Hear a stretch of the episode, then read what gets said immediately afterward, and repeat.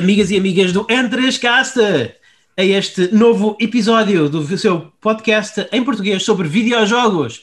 Eu sou o vosso anfitrião, Luís Magalhães, uh, e este é um N3Cast gratuito que chega a toda a gente, mas ele, ele é-vos trazido não pelos, patrocina, pelos patrocinadores habituais do mundo do gaming, como Mountain Dew e Doritos, mas pelos nossos subscritores premium. Os nossos subscritores premium, pela módica quantia de 3 euros por mês, apoiam o programa e em troca disso têm acesso a pelo menos um episódio gratuito por semana e, claro, ao arquivo, a um episódio exclusivo por semana, é o que eu queria dizer, não é gratuito, só está disponível aos membros pagos. E, esse, e ao arquivo desses episódios, que entretanto já contam com mais de 70 horas talvez até 80 horas, já são mais de 40 episódios premium, a maior parte deles com, uma, com quase duas, com duas horas ou mais uh, de, de, conteúdo áudio uh, gravado profissionalmente, no sentido em, em, que nós fazemos isto com, com algum cuidado e com algum planejamento e, e tentamos fazer com a melhor qualidade possível e, e isso dá, dá acesso aos ouvintes premium a um arquivo de...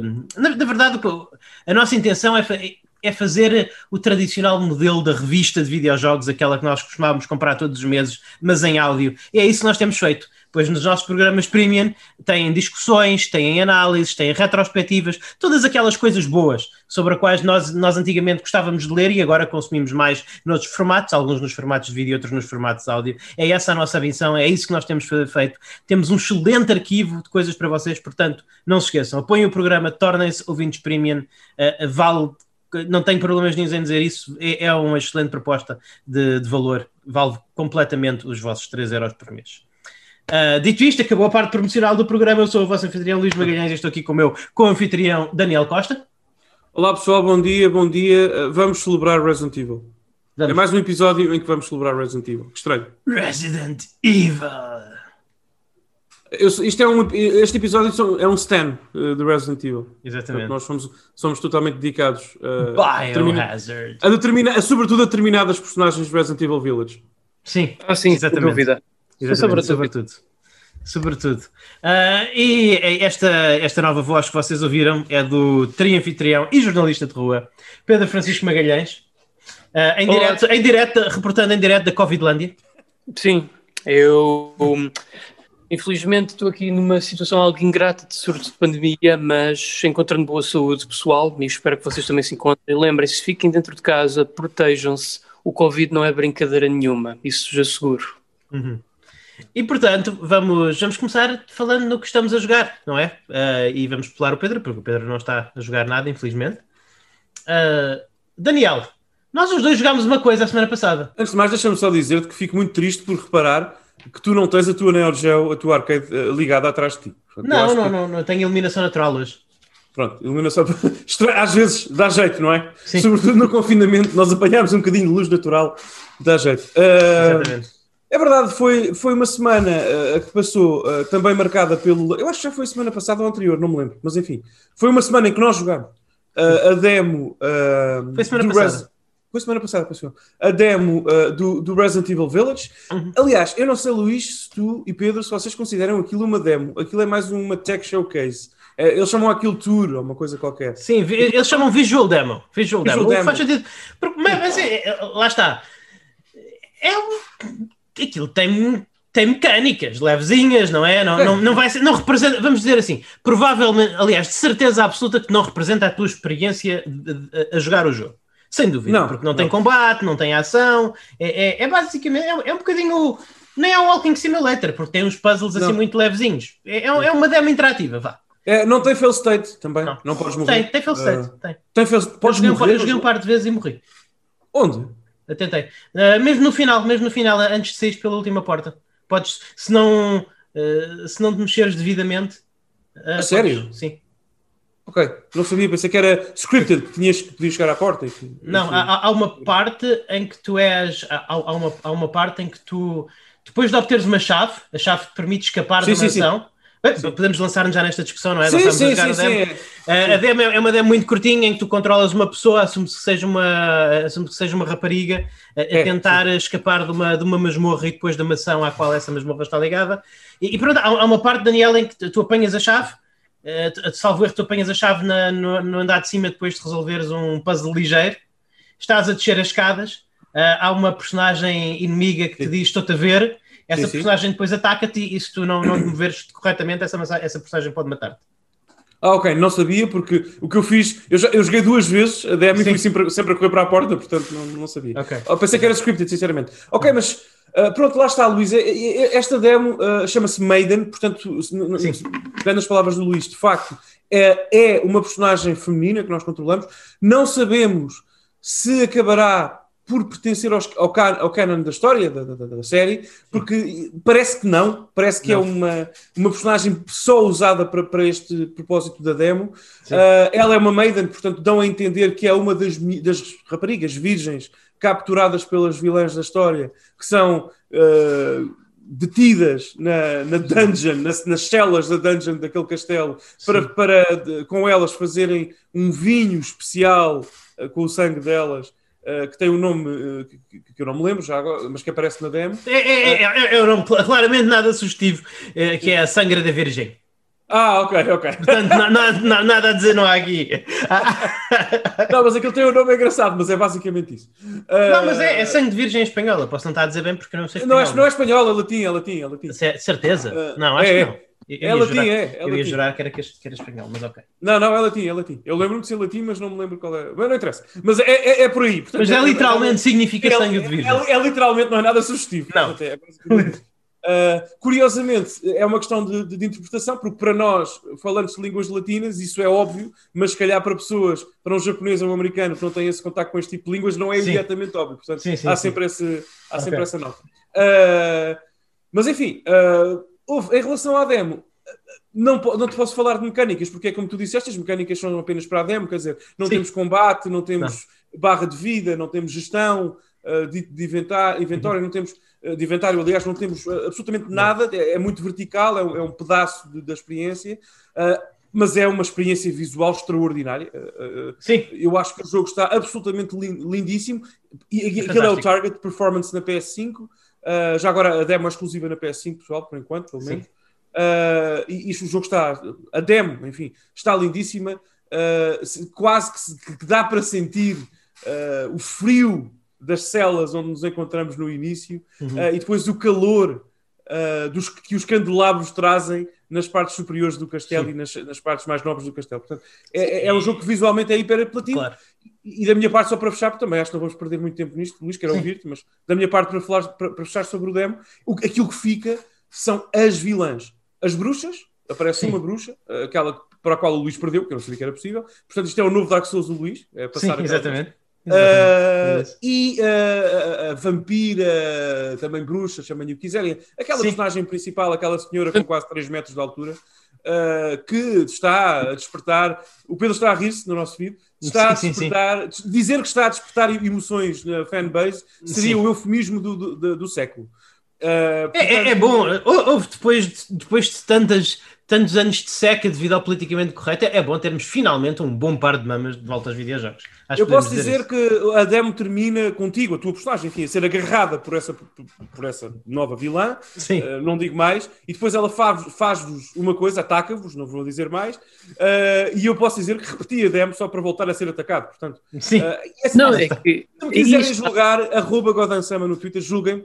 Uh, eu sou imperfeito, pessoal. Sou Isso imperfeito. realmente Está a é. raz- É, é, é isto a razão pela qual a Capcom não pôs VR neste título, porque eles sabiam que isto ia ah, despertar ao máximo Exatamente. aqueles feelings BDSM que guardamos dentro de nós com esta. E havia, atenção, e haver pessoas a casar com o PlayStation VR. Não, é que é. A Capcom, a Capcom cometeu um grande erro com esta vilã. É que ninguém vai querer fugir dela. Porque quem é que quer fugir de uma milf renascentista? Quem? Não. Ninguém. Ninguém. É realmente uma coisa impressionante. Não, mas visualmente está muito bom. Eu, eu diria que eu, vou ser aqui o, o- tipo chato e, e vou dizer. Já agora, deixa-me que- só dizer, Pedro, que Milf Renascentista resume para aí 80% das minhas pesquisas no Google. Portanto, Sim, é verdade. É verdade. Uh, são, as, são as minhas keywords to live by. Mil. Sim, sim. Exatamente. Enfim, ah, eu, eu, achei que a qualidade visual das personagens, não obstante, artisticamente fantástico. Artisticamente as personagens são inesquecíveis. Já na demo, não é? Nem estamos a falar de um jogo. Ar- Artisticamente são inesquecíveis. Tecnicamente, eu achei que o nível de qualidade das personagens não estava ao nível dos cenários, que realmente é impressionante. Não, é, é um jogo PS4, Xbox Pois. One. Não, é, uh, declaradamente, não sei o que digo, é é um jogo PS4 Xbox One que depois vai ser Sim. declarada e felizmente upscaled para uma experiência PS5 claro. Series X, porque é aquilo que nós queremos. Nós, porque, dizer, Luís, comprámos as máquinas de nova geração Exatamente. para ter essas experiências, mas enfim, é um jogo PS4. Exatamente, é normal. Vindo, uh, vindo, vindo, da experiência, lá está, da, da experiência da experiência Demon Souls, em que tu vês um, um, NPC qualquer aleatório, um, daqueles vendedores que estão nos níveis a vender-te coisas, a vender tervinhas e assim, e, e, e, tu, tu olhas para eles, nem precisas meter no photomode, podes meter no photomode, mas tu olhas para eles e aquilo é, é, é, é incrível, parecem reais, têm, têm borbulhas, têm, têm, têm pintinhas na cara, têm, a pele tem textura, é uma coisa absolutamente, é uma coisa absolutamente fascinante. Eu não cabelo, imagino cabelo, cabelo os cabelos, é, é, os modelos de personagem de nova geração, verdadeiramente nova geração, eu, eu, os dos Demon Souls, portanto, que eu, não, eu ainda não, não, joguei outro jogo. Joguei hoje um jogo supostamente nova geração, mas que não é bem, e já vou falar dele. Mas uh, são uma coisa do outro mundo e, e realmente noto, noto a diferença. Noto a diferença. Enfim. Uh, Sim, mas, mas importa é, deixar claro para os nossos ouvintes ficaste com vontade. Não é nova geração. Não, não é, não é. Não é. Ficaste, ficaste com vontade de, de, de, jogar o jogo no lançamento, Daniel. Eu sei que não o fizeste sim, com o Resident Evil 7. Fizeste... Não, não. Mas atenção, eu não Sim. fiz, isso, esse foi um erro uh, que, o, que o meu amigo Pedro Magalhães rapidamente fez o favor de, de ajudar a corrigir, recomendando que eu jogasse Resident Evil 7, porque eu, eu, eu, eu uh, dou aqui, uh, dou, dou a cara e, e, digo que eu cometi um erro de análise com Resident Evil 7, porque antes de jogar, e nunca se deve, é uma lição para mim próprio, nunca devemos jogar um jogo antes de jogá-lo, nunca. Uh, mas de facto, aquilo que eu sentia, como vocês sabem, claro. isto, até contigo, Luís, com o Resident Evil 7, conceptual e academicamente, antes de o jogar, era uma espécie de repulsa conceptual. Portanto, eu, eu não. Uh, Resident Evil em primeira pessoa, para mim, eh, será a mesma que Call of Duty com fixed ang uh, uh, camera angles para, para, uhum. para, os first Call of Duty. É uma coisa impensável. É, eu jogaria esse Call of Duty. Eu também, era o único, talvez. Mas, mas, é, não, mas para o fã de, Call of Duty isto Sim. é uma coisa impensável. Para o, fã, para o fanático Resident Evil como nós também isto é, não faz sentido, quer dizer. Uh, mas, rapidamente, com o 7 me apercebi que aquilo é um Resident Evil. Até, se calhar, Pedro, mais parecido com o espírito do Resident Evil original que algumas das sequelas que nós tanto adoramos, como o 2, o 3 e até o 4. Eh, portanto, tem muito daquele espírito de claustrofobia e aquele quase, aquela textura acastanhada e molde do original, que é, é um jogo, é um, é um, estruturalmente é um Resident Evil. E, portanto, aprendida a lição, não voltarei a cometer o erro, Uhum. E, estou disposto, estou disposto, não, tenho a vontade de jogar Resident Evil Village no lançamento. Preocupa-me agora outra coisa. E Pedro, se quiseres falar sobre isso, preocupa-me outra coisa com o Village, que é a adesão, a falta dela, da Capcom à narrativa, ao tipo de narrativa que eu gosto em Resident Evil. Uhum. Porque o tipo de narrativa que eu, pessoalmente, gosto em Resident Evil tem que ser um bocadinho campy e precisa das personagens que nós gostamos. Eu, eu acho que Sim. as personagens clássicas que vão fazer parte deste jogo uh, resumem-se ao Chris Redfield. Pedro, ajuda-me aqui, não quero estar a fazer nenhum disparate, mas eu penso que se trata só do Chris Redfield e isso, lá está, não tem a Claire, não tem, percebes? Não tem a Claire, não tem o Leon, não, tem, não é aquele camp, não é aquele B-movie que eu espero de um Resident Evil que tive com o remake do 2, com o remake do 3, não tem a Jill e portanto falta aqui cara, falta, parece que eles meteram o Chris Redfield só para os fãs não se esquecerem que continuamos a ser Resident Evil e isso é sim. problemático para mim, ah, lá está, academicamente. Sim, sim. Depois jogando o jogo vou divertir-me. Mas... Isso já acontece no set, isso já acontece no set. Por isso, por isso, por isso é que eu também estava Exatamente, atrás. Exatamente, é, é, uma nova linha, mas há, há uma eu não sei se tu apanhaste num daqueles documentos que encontras ao longo do jogo, deves, deves ter apanhado, porque normalmente vês tudo, mas eu, eu achei piada. Eu gostei, tirei o meu chapéuzinho, o meu metafórico chapéu que tirei à capa, quando eles inclusive fizeram uma pequena referência aos ganados lá num documento. Fizeram, fizeram, fizeram. Estava... Sim, sim, já sim. sei onde é está esse. Sim, sim, fizeram, fizeram. Aliás, e já, obrigado Luís, mais uma vez, é mais um Resident Evil. Atenção, pessoal, não há crítica da minha parte, só uma constata... é só uma observação. Uhum. Mais um Resident Evil sem zombies.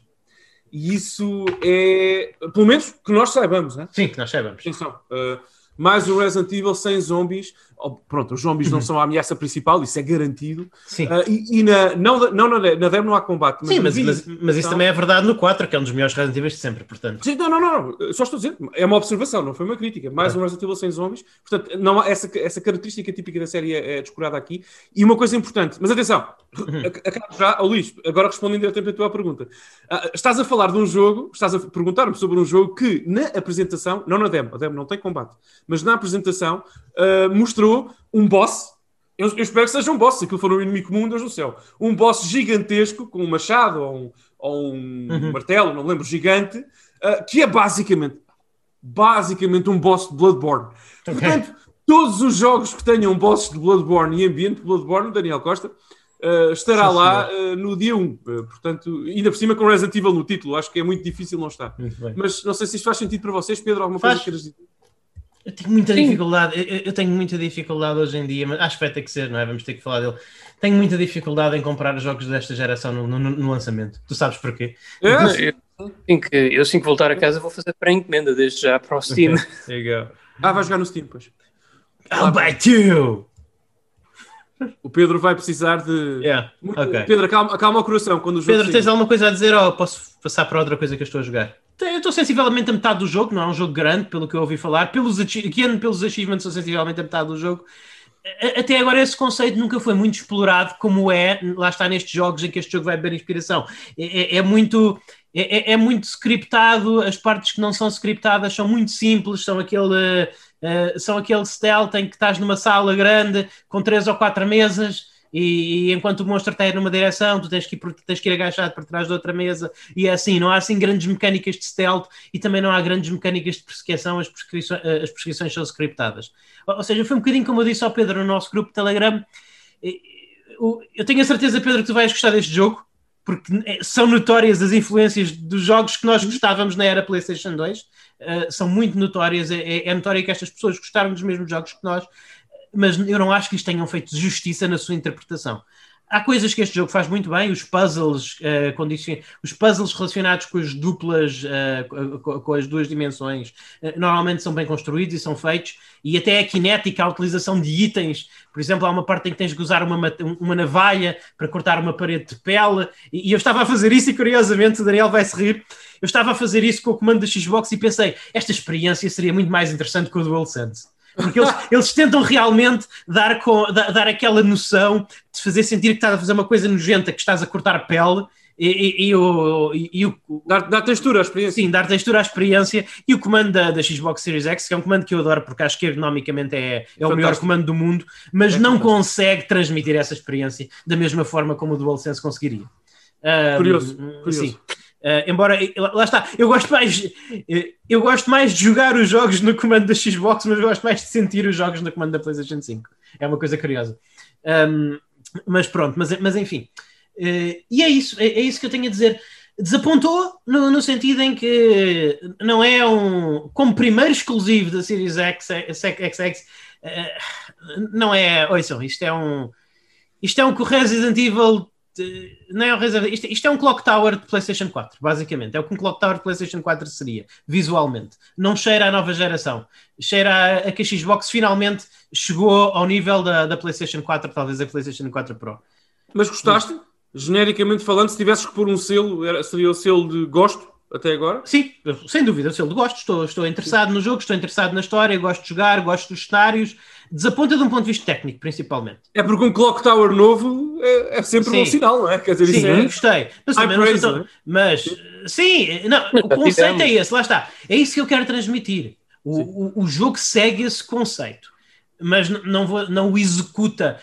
Falta aquela tensão, de, falta aquela sensação de que não tens sim, lugares sim. seguros, sabes? Faz, falta, aquela, falta aquela sensação tu estás a explorar uma sala qualquer e a qualquer momento podes ouvir um barulho e podes ter que te esconder. Isso não tem. É, é muito claro. É, é aquela. É, é, o que eu chamo o síndrome Gears of War.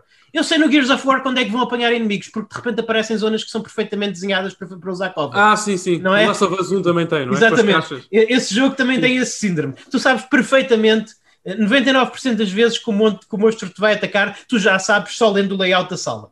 Mas a minha pergunta, eu tenho uma pergunta, pergunta no fundo da sala. Força, força. Que é, uh, lá está, isto é, obviamente, a pergunta de alguém que não jogou, ainda não tive a oportunidade de o fazer, em breve poderei, hint, hint, voltaremos a falar sobre isso, uh, mas quem vê os trailers, uh, a apresentação do jogo, enfim, o marketing e tudo mais, eu tenho ideia Sim. que este jogo tem preocupações, vou, vou, dizer, vou dizer e depois quero a tua opinião, excessivamente cinematográficas. Hum. Que, que o jogo tem o jogo quer muito passar-te aqueles planos cinematográficos, é, insiste mais na história e no enquadramento das imagens e Uhum. das personagens do que na mecânica. Isto faz sentido, Luís, ou sou eu que estou a interpretar mal? Eu, não vi muito dos trailers, só vi aquele primeiro trailer de revelação. Sim, sim, mas no jogo, o jogo, o jogo. Ah, se o mas, jogo do- faz- mas o, O não, jogo produz isto ou não? Sim. Não, lá está. o- se, se eu tivesse que colocar este género, no, este jogo, se eu tivesse de enquadrar este jogo num género, e- eu diria que é um jogo de aventura point and click, sem clique, não é? é este jogo é um Sibéria, este jogo é um Gabriel Knight, percebi. e- e- este jogo é um Broken, este jogo é um Broken Sword, em que tu às vezes tens que esconder barra fugir do monstro. É isso. É, é- é isso, ele não é um jogo, ele não é um, ele não está a tentar ser um Heavy Rain, não, não está a tentar ser eh, um, um. Detroit, não, não é isso, não, é isso. Portanto, é, é- é uma espécie de filho, é uma espécie de filho legítimo entre Sibéria e Until Dawn, por aí. É um bocadinho. Eu nem, nem iria tanto ao Until Dawn, porque eu acho que o Ok. Until Dawn tenta ser mais cinematográfico do que este. Ok, já E- percebi. e- Este quer ser. Será mais um filho bastardo entre Sibéria e Clock Tower. Clock Tower, ok. As Mas isso não é- Não é as- assim as tão mau influ- quanto isso. Não, não, não. As, as influências japonesas, as influências ah, desse tipo de horror japonês aqui são muito fortes. Eu Ótimo. só acho que eles n- não conseguiram. n- não conseguiram estar à altura do, do nível de tensão que as suas inspirações provocam. E, para mim, jogar Clock Tower é uma experiência super tensa. Eu tenho de gravar. Eu, eu- normalmente, a jogar Clock Tower, eu quando chego a uma save room, eh, gravo e desligo o jogo e paro, tenho que parar por um bocadinho, porque estou constantemente em tensão. Aqui não. Aqui eu já percebi que estou mais ou menos tranquilo, lá, lá, lá, lá. E depois, quando vejo assim uma sala um bocadinho mais aberta, com umas mesas ou umas cadeiras colocadas estrategicamente aqui e ali, eu penso, pronto, agora vou ter uma, uma sequência mais tensa em que vou ter de escapar do monstro. Não é? É um bocadinho assim. Uh, sim, Um bocadinho. Uh, sim. Provocação. Sim. Uh, tu achas que a geometria e os modelos dos personagens se adequam a um jogo exclusivo numa, de uma consola de Não nova foi assim que eu comecei, não são? Isto é um jogo de Achas PlayStation que- 4. Não, não. Sim. Isto, isto é um disseste- bonito jogo. Falaste, Isto é um falaste bonito nos é, não. gráficos genericamente falando, Sim, sim, mas eu refiro mais ao modelo dos personagens. Isto é um bonito especificamente. jogo de PlayStation animação. 4, Daniel. Isto é um bonito jogo de PlayStation 4. Não, não, não vai. Não é, não é nenhum Cyberpunk. Atenção. Não é nenhum Cyberpunk. Este jogo não é. Este, este jogo é um jogo bonito. Este jogo é um jogo bonito. Este, este jogo é um jogo que esteticamente vai preencher as medidas. Mas tu vais estar a jogar e vais estar a pensar. Eu podia ter jogado isto na minha PlayStation 4. Ora, na base. Sim. Ok. Muito bem. Uh, pronto. É que a única coisa Sim. que eu achei assim um bocadinho Mas estranho foi essa PlayStation dos 4 base corre, corre, corre Ghost of Tsushima. E God é? of War. E God of War, exatamente. Não. Portanto, isto não é, nenhuma, isto não é dizer que o jogo é feio. Atenção, Não, não. E Last of. Us, e Last of Us Parte 2, que é Exatamente, lindíssimo, a modulação dos personagens. lindíssima. Exatamente, isto não é, é, é por isso que eu estou a dizer, isto não é um cyberpunk. Este você, Não, é que, é, é que eu vejo os trailers e o ambiente, os cenários e a geometria dos cenários parece-me até bastante boa. Não, é muito, é, é, é muito as, personagens é muito Don't Nod. É- é- está ali entre Don't Nod e, e. Ghost of Tsushima, por aí. É um Sim, mas bocadinho eu, não, eu acho que o jogo- eu, eu por acaso acho Ok, agra- ok. eu por acaso acho agradável. Eu acho o jogo esteticamente muito agradável. Agora, Tu é que jogaste, vamos ver. tu é que sabes. Qu- quando me dizem, quando me dizem exclusivo Series X S, o meu ponto de comparação é exclusivo PlayStation 5. Exclusivo PlayStation 5 até agora é o Demon Souls. É por essa, Sim, sim. é o Demon Souls que é a minha barra para Astro, gráfico. O Astro, o Astro. O Astro, também, o, Astro. O Astro é um jogo muito lindo também, é verdade. Respect, é muito Tem bonito. textura. Tu no, Astro, tu no Astro chegas a uma parede de vidro e vês a textura daquilo e aquilo é uma coisa impressionante. Impressionante. Tu E- fica- e eu, fiquei, eu fiquei a olhar para a textura. Eu fiquei a olhar para a textura da parede de vidro no Astro. É É, é- é impressionante, mas, mas lá está. Mas a minha barra para gráficos next gen é, é o Demon Souls. E, e até agora ainda, ainda nenhum jogo ultrapassou essa barra. Más notícias, eu acho que vai demorar um bocadinho a passar essa nossa barra, porque também é a minha, o Demon Souls é o standard desta nova geração e vai demorar muito tempo. Uh, mas pronto, uh, pessoal, da Mediums, uh, Game Pass para PC, Sim. Xbox Series X e Xbox Series Pedro está muito calado. Pedro, nós queremos que tu fales mais nestes programas. Isto é um jogo para ti, portanto, por favor, faz perguntas. Yeah, desculpa, Pedro. Epá, eu isso tu falas dos, das salas onde dá para ver que vem um stalker não me agrada. Isso para mim é mau design, porque para já é, torna tudo previsível da chegada do stalker, que é uma coisa que eu não gosto. Nos, nos jogos de lá de terror, para não dizer survival horror, a chegada de um stalker deve ser previsível, mesmo para criar, gerar tensão e incerteza no jogador. Portanto, há aí um ponto fraco nessa, nessa trama toda. É Isto e de quem É falou, eh, estava a falar Tower, Luís Carlos, Sim. eu e da- daqueles elementos de, de atenção constante em que tens de gravar. Epá, faltando isso, é, é mau sinal para um jogo de terror, lá está. Pedro, queres, queres, queres uma coisa de terror, por falar em terror? Eu vi um vídeo do, do, do youtuber que eu sigo, que vive no Japão, em que ele foi a uma book off, aquelas lojas o equivalente à CEX no Japão, uhum. uh, fazer game hunting, comprar alguns jogos, e ele tinha lá cópias. Eu acho que era do Clock Tower 3, é pá, peço desculpa, era um Clock Tower, não sei qual deles é, uh, cópias a 300 ienes, que são 2,50€. Wow. Portanto, eu só quero dizer que no, no Japão o Clock Tower é uma espécie de FIFA toda é, a gente teve. Exatamente, é, é, eu, só, eu só quero, é só para demarcar de aqui as diferenças culturais do que é consumo de videojogos de respeito. Mas, desculpa, Pedro. Era sim, só sim. mais uma nota de terror para sim. ti. Não, mas é, Pedro, eu digo-te isso de barato, aliás, foi, é, é o, é o melhor efeito que eu aponto ao jogo. É, é, é, que realmente eu, eu acho que o monstro só me surpreendeu. Uh, só me surpreendeu uma vez. Só houve uma vez em que ele apareceu quando eu não estava à espera. Assim, num, num corredor bastante largo, bastante, bastante larguinho. Stars! Yeah, é, é um bocadinho. Não eu só digo, dos caros é se neste momento queres um bom, mas digo mesmo um bom Cloud Clock Tower, Sim.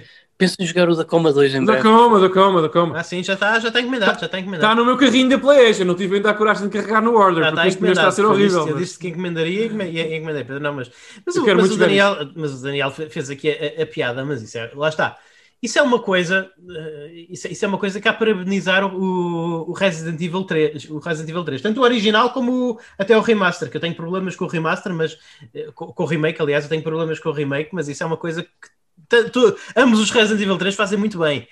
É que o Nemesis às vezes é previsível que ele vai aparecer, mas muitas vezes não é. Muitas vezes tu estás num corredor plenamente normal em que tu pensas, não, nunca vão meter aqui o Nemesis a aparecer, e ele aparece. Yeah. E ele aparece. Parte da parede yeah. se for preciso. O Mr. X também, no, no remake do 2. Embora o Mr. X só me dá realmente medo quando aparece com aqueles mods de, de tanguinha, com uma tanga. Ah, sim, sim. Mods PC, isso é realmente assustador. Ou, quando, sabem aqueles mods em que ele é um comboio, daquela série infantil ah, sim, do comboio? Sim, ah, sim, Thomas, Thomas Tank. Ou quando é o Shrek também. Quando é o Shrek. Aí, aí é que ferve o sangue e, e assusta. Bem, sim. Daniel, e tu estás a jogar o quê? Olhem, eh, eh, eu não falo sobre jogos que tenho jogado, uh, ainda não tive a oportunidade de o fazer este ano, porque tivemos numas minis férias no ano 3QS e depois tivemos os nossos episódios de jogos do ano, portanto há muito tempo não falo sobre aquilo que jogo. Para efeitos de curadoria, esco escolho falar apenas sobre um, um jogo hoje. Pedro, temos muitas notícias sobre falar hoje. Deixem-me falar sobre um jogo que eu comecei há uma semana e meia e que há dois dias platinei, acabei, platinei, na PS5, a versão PS5, da Pathless. Uh, quero falar-vos desse jogo. Uh, é um jogo que eu descreveria como um jogo claramente e visualmente inspirado em algumas cues específicas de Breath of the Wild, porque é um jogo muito cel shade, é um jogo que propõe uma, uma espécie de mini, mini, mini mundo aberto, uh, onde tu tens de facto uma imensidade, uma, muitos puzzles que, que, que resolver e, e, e, e inimigos que, que, derrotar, alguns bosses que derrotar. Portanto, há essa inspiração, mas este jogo é basicamente, basicamente uma ode ao Shadow of the Colossus. Portanto, uhum. se quem me está a ouvir, se não gostam de Shadow of the Colossus, não vão, não vão gostar deste jogo, mesmo que gostem do Breath of the Wild. Este jogo é, é sobretudo um jogo de puzzles. Ok? É, o kick que eu tive, a injeção de serotonina, eh, aquilo que vinha na, na, na, descrição da injeção, dizia jogo de puzzle. É aí que eu fui buscar o meu kick. Porque este jogo compõe-se por dois uh, ingredientes, compõe-se com dois ingredientes fundamentais. Ponto 1. Um, puzzles espalhados pelo mundo. Nós controlamos. Não vou, não vou falar da história já agora. Se eu falar de uma vírgula da história, estou a entrar em spoiler. Não posso dizer-vos nada. Uh, têm que ir sem saber nada. Não leiam nada no Wikipedia. Não vejam trailers. Uhum. Nada, por favor. A história é muito importante.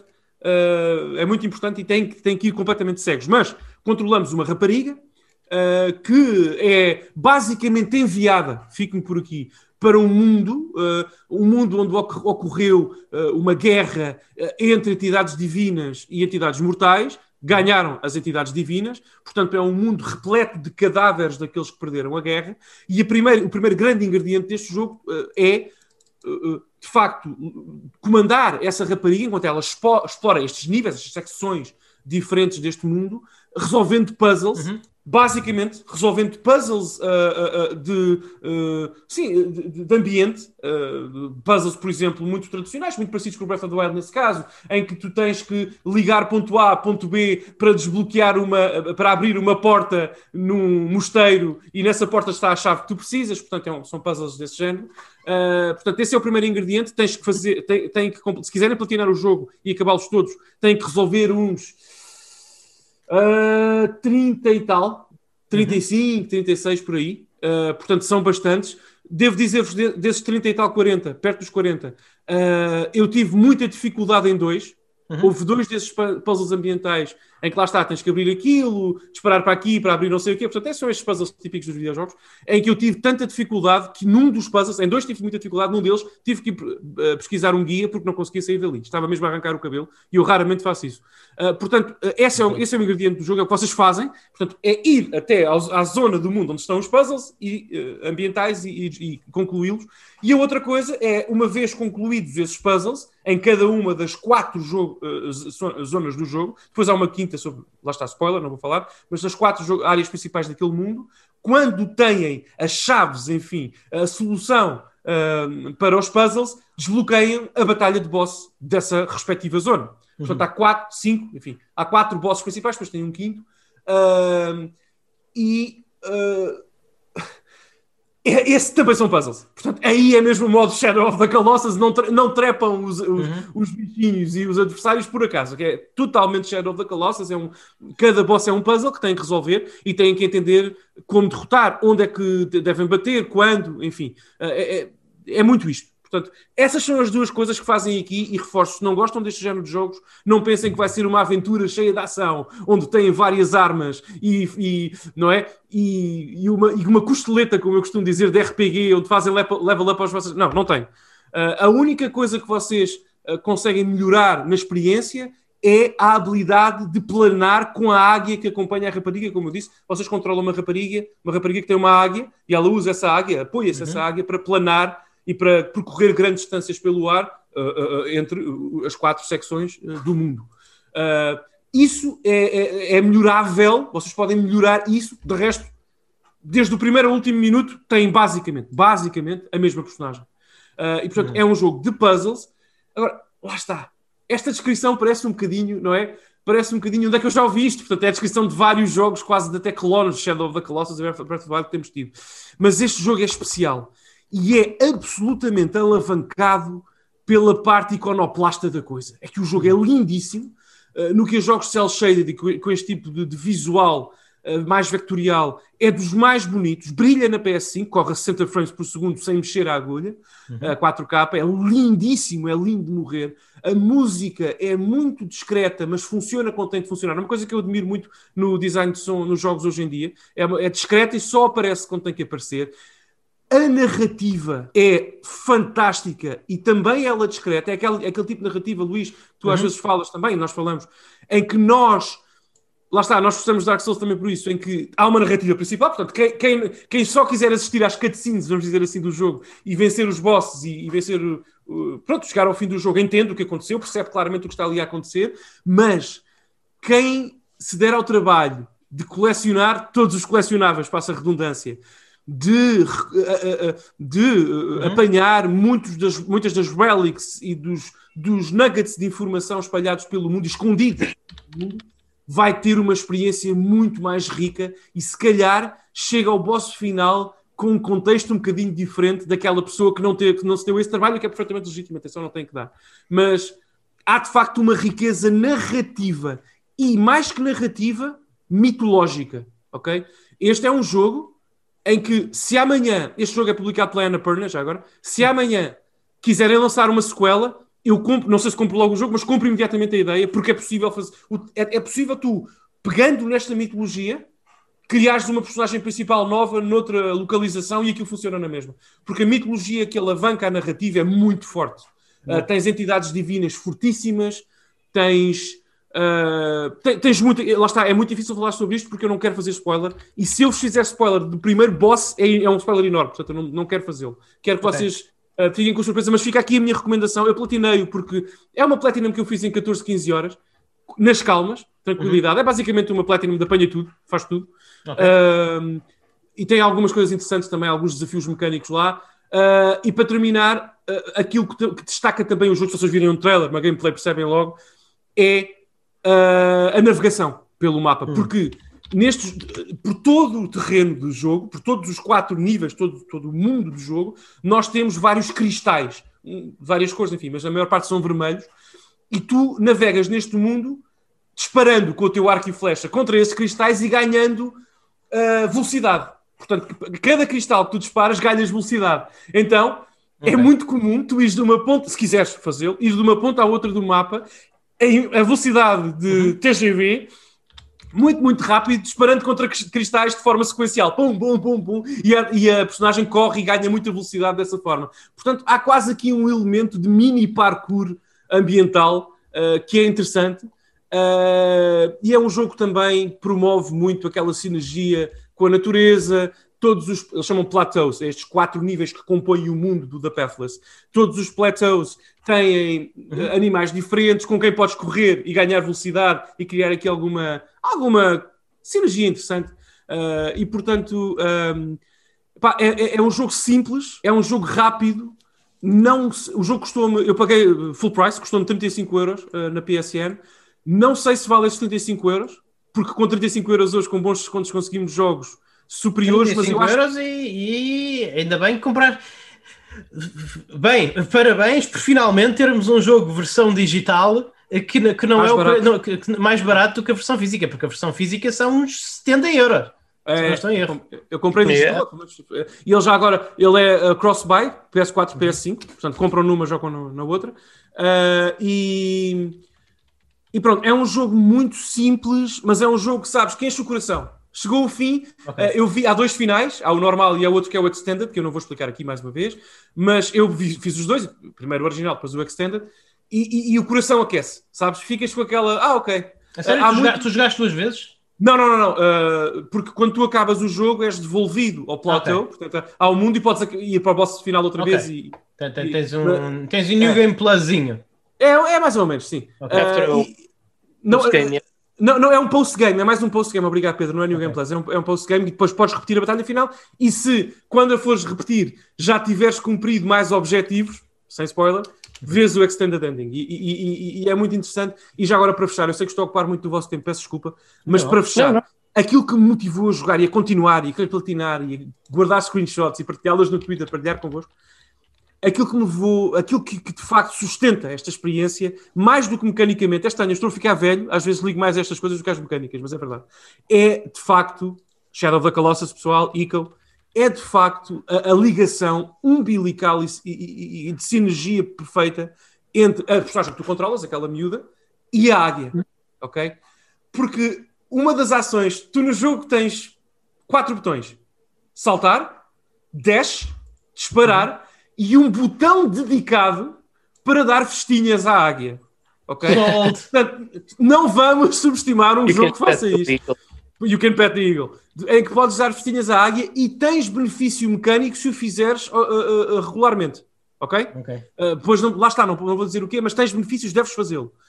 e depois o jogo sabe que tu te afeiçoas à águia e narrativamente faz coisas com isso e mecanicamente também.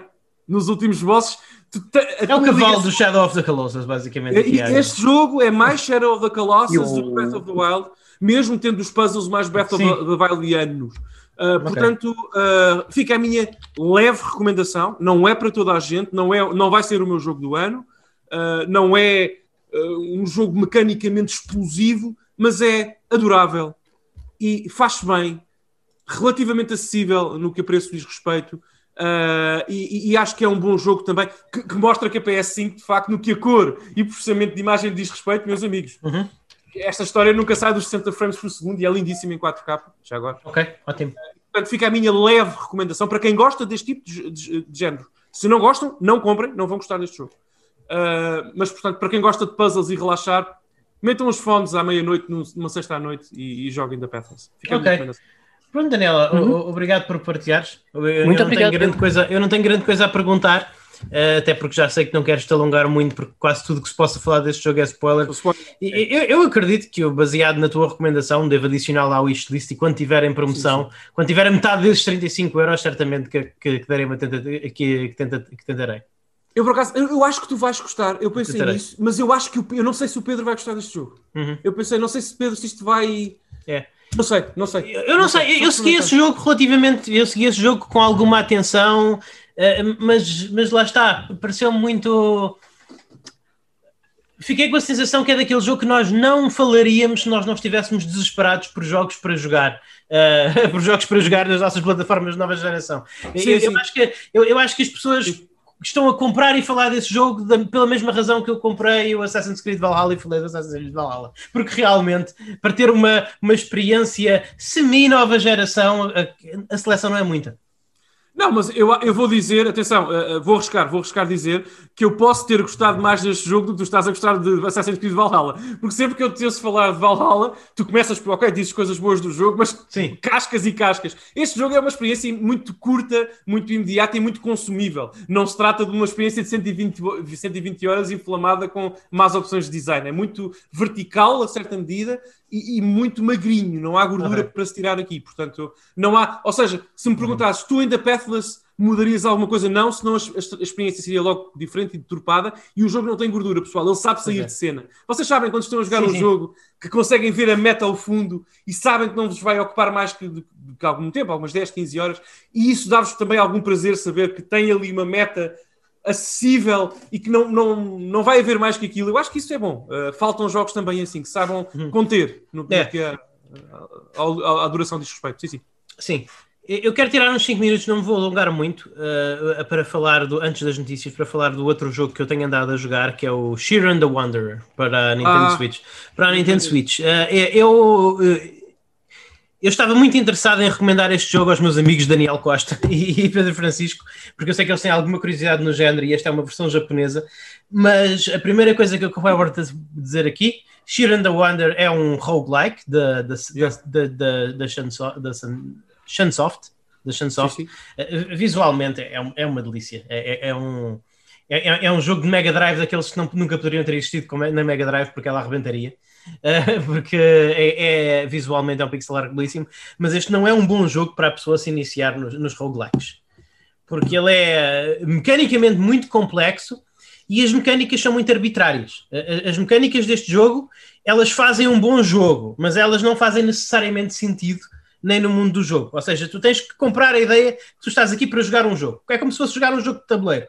Há aqui uma camada de abstração entre o que tu vês no ecrã e a maneira como as coisas funcionam eh, que tu tens que aceitar. Por exemplo, uh, na maioria dos roguelikes, eh, na, na, maioria dos roguelikes, a maioria dos roguelikes consistem de uma única dungeon grande e uh, a personagem começa, tu começas com uma personagem e avanças até ao fundo da dungeon e, e se a personagem e se a personagem morrer, tens de começar do início. Podes ter um, um sistema de legacy, ou seja, em que as coisas que tu fazes Uh, pode, em que as coisas que fazes com a personagem podem beneficiar a personagens futuras. Alguns roguelikes têm isso, outros roguelikes não têm de todo. Uh, mas é isso. Uh, chegar, tens uma dungeon, chegas ao fim do dungeon, morrer, ganha, ganha, ganhaste o jogo, não chegas ao fim da dungeon, morres, tens de começar do início. Normalmente é assim. Uh, Sheeran the Wanderer, não. Sheeran the Wanderer, tu tens um, um, mundo relativamente pequeno, não é, não é um mundo expansivo, não, não é um mundo expansivo, nem sequer tens um world map, o mundo é ligado linearmente, mas tens várias dungeons. Mas o jogo eh, decide arbitrariamente, por exemplo, sem nenhuma, sem nenhuma justificação, que porque isto é um roguelike e porque uh, é assim que os roguelikes funcionam e porque é assim que o jogo foi equilibrado, hum. que o, o, o Shiran, quando sai de uma dungeon, seja por que motivo for, volta a nível 1. Mantém, mantém todo o seu equipamento. Ei. Mantém, eu sabia que vocês não iam gostar disto. Eu, eu gosto disto porque acho que foi bem integrado no jogo. Mas eu Deixa-me dizer-te. Deixa-me dizer que eu encomendei este jogo da Limited Run porque tiveram uma edição mais cara esta okay. semana e, e, tenho, acabei de ter o coração partido. Ok.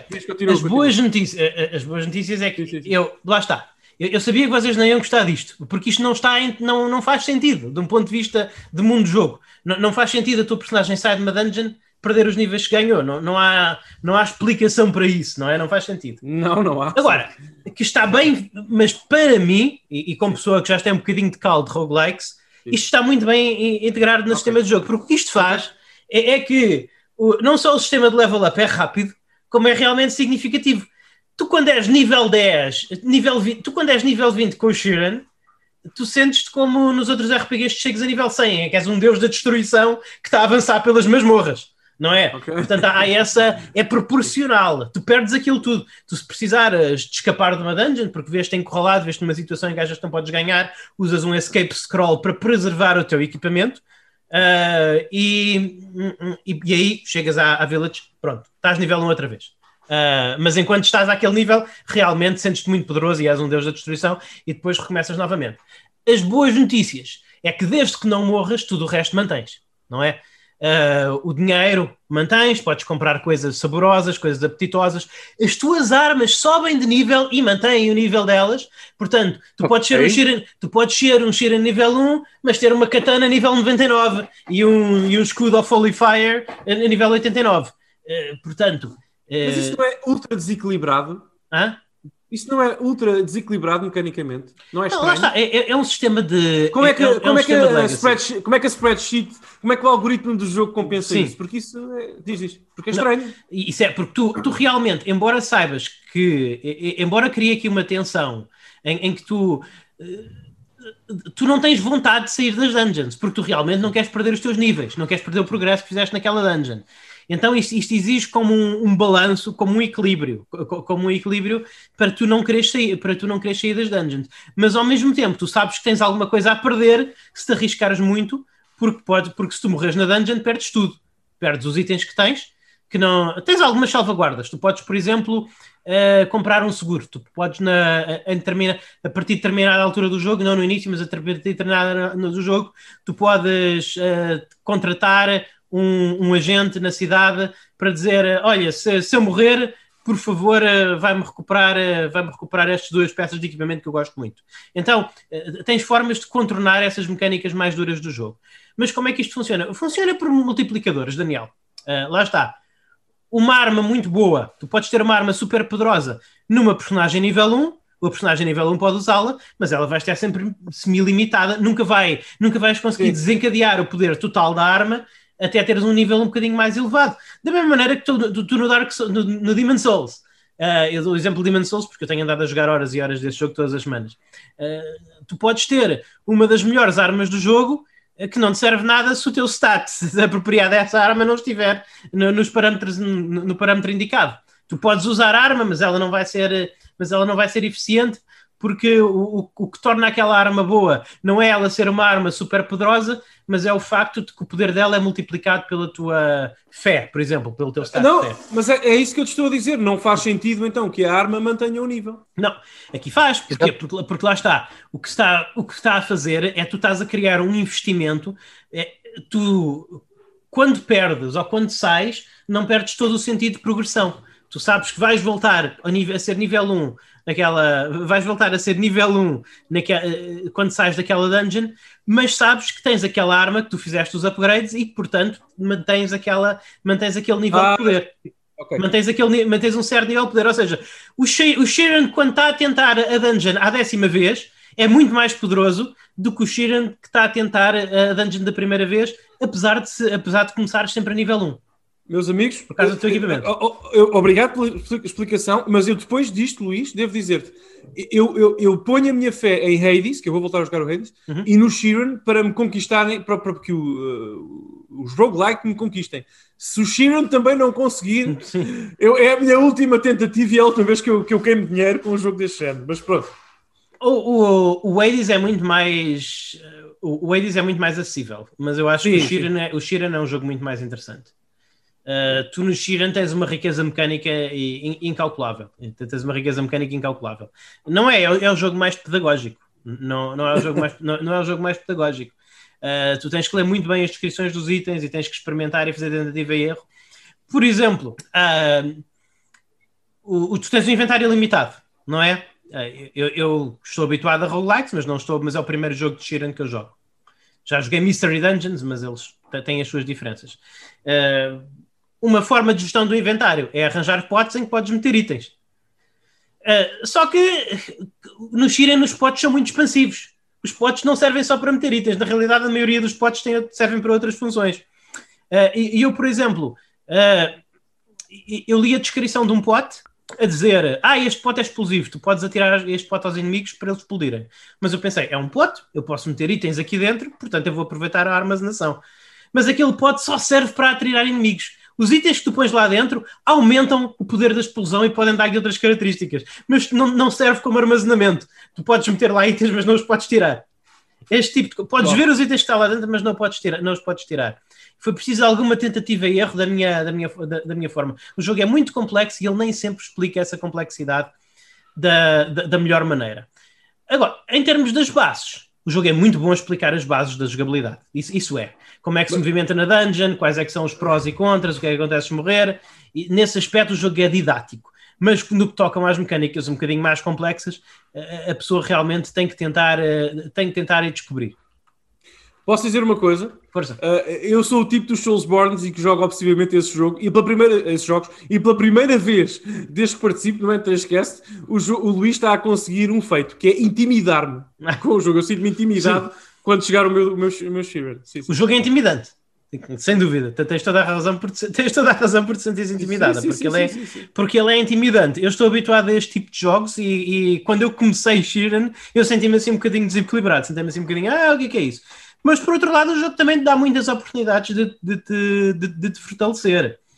Uh, tu, por exemplo, tu tens mini dungeons dentro da primeira cidade, dungeons de prática, por exemplo, Uh, que tu podes jogar várias vezes e equipar-te e ganhar alguns itens que te vão tornar a tua ascensão nas primeiras dungeons a sério, mais suaves e podes fazê-los as vezes quiser, as vezes que quiseres. Uh, o, o, jogo, inclusive, o jogo ensina-te bastante bem. Logo no início, há uma dungeon em que a pessoa te diz de caras. Uh, na cidade, tens uma coisa que se chama Dungeon Center, tu vais lá e tens acesso a três dungeons. E numa delas diz: Atenção, se tu entrares nesta dungeon, vais perder tudo aquilo que tens. Não, não, é, não é eu vou guardar. É tu começas esta dungeon, começas do zero. O que é que o jogo te está a dizer? O jogo está a dizer: olha, há um banco nessa cidade, vai aprender a usar o banco, deixa as tuas coisas no banco antes de ires tentar esta dungeon. Não é? Yeah. É, é, é, essa. Portanto, o jogo realmente incentiva-te a, a, não necessariamente a aproveitar todos os sistemas ao máximo, mas introduz a todos os sistemas. Depois, se tu os quiseres usar ou não, é contigo. O jogo dá-te dá relativa liberdade, dá-te relativa liberdade nisso. E, inclusive, tu se quiseres, tu, por exemplo, tens uma micro dungeon que dá acesso às dungeons principais, tu se quiseres nessa dungeon não precisas de fazer nada. Podes simplesmente entrar na dungeon, encontrar a saída e chegas às dungeons principais nível 1. Ou então, podes andar por essa dungeon de aceder às outras dungeons um bocadinho mais, fazer um grind, recolher uns itens, aumentar um bocadinho o nível do Shiran, para estares um bocadinho mais preparado quando chegas às outras dungeons. Mas o jogo não diz isso, e, e, é completamente opcional, ele não te obriga a fazer nada. E pronto, uh... é mais ou menos assim. Eu não recomendo este jogo a principiantes no género, muito sinceramente. Joguem Hades se querem um, uma entrada um bocadinho mais suave. Este é, este é um jogo que assume que as pessoas que vão jogar já jogaram outros jogos Mystery Dungeon. Uh, tenho medo. Uh, tenho muito medo. Sim. É só isto a dizer. Eu acho que vou começar, recomeçar o Hades e, e uhum. voltar a habituar-me a este, a este género, porque se eu começo com, o, com o Sheeran, vou, vou O problema do Hades, e isso é uma coisa que nunca acontece no Sheeran, no Sheeran nunca se torna repetitivo. O Hades torna-se muito repetitivo muito depressa. Pois, pois. Pois é. Bem, Pedro, já agora, eu não sei, Pedro, se tens alguma pergunta sobre o Sheeran Extra para o Luís, ou sobre o da Pathless para mim, já percebi que não, uh, mas e se jogaste alguma coisa? Eu, imagino também que não, não é? Pela tua, não, pelas, não. pelas, condições em que estás, infelizmente. Mas agora vamos passar à parte do programa que é sobre o Pedro. Agora é o Pedro, é Pedro do show. É a minha Pedro. parte favorita, de resto. O jornalista de rua. O jornalista, o jornalista de rua. Pedro, antes de começares, um pedido da minha parte que o Luís subscreverá. subscreverá uh, por favor, tenta fazer alguma curadoria para, termos uh, equilibrados aqui os nossos tempos.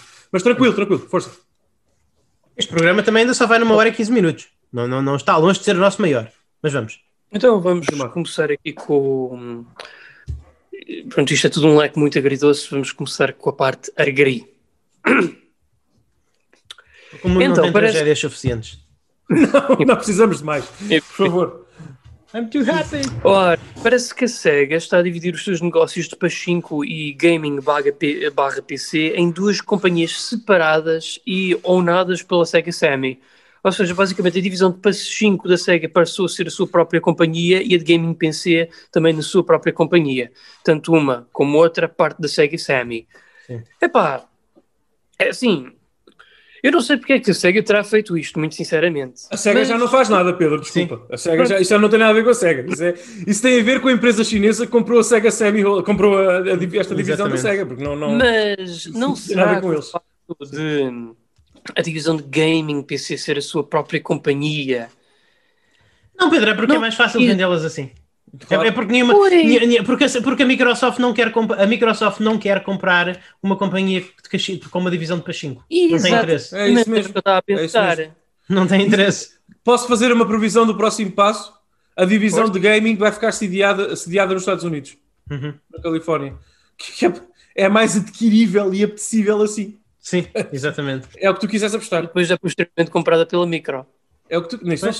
Mas Não sei. Eu, eu acho que não eles seja pela Microsoft, seja. Pode ser, por- até pode ser pela EA, sei lá eu. Ah, Por favor, não. Calma, Pois. Pedro, como a SEGA vai? já não, eu não sei, eu não sei esse, eu não sei o que é melhor já. Eu, eu acho que o tio Phil devia ir às compras, é o que eu acho. Sim, sim, sim. Ele não tem, ele não tem ido. O teu Não. filho é um bocadinho como eu e o Luís Magalhães. Não compramos coisas suficientes, não queimamos dinheiro suficiente. Acho. Exatamente. Precisamos de mais, precisamos de mais. Eu acho que o tio Phil precisa E- ir às compras. Já que falamos Enfim. do tio Phil, parece que a Konami Digital Entertainment anda a fazer reorganização de pessoal e também estrutural que ficará Pois. efetiva a partir do dia 1 de fevereiro. Sim. Ah, mas isso. ah, Peraí, peraí. Deixa, posso, Pedro, permites-me, o segmento é teu.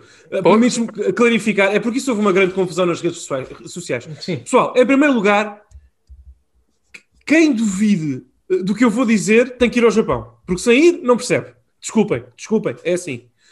A Konami é muito mais do que uma empresa de videojogos. E quando vocês caminham pelas ruas de Tóquio e veem que a Konami tem ginásios, sport, eh, spas, sport centers, restaurantes, a Konami é um polvo.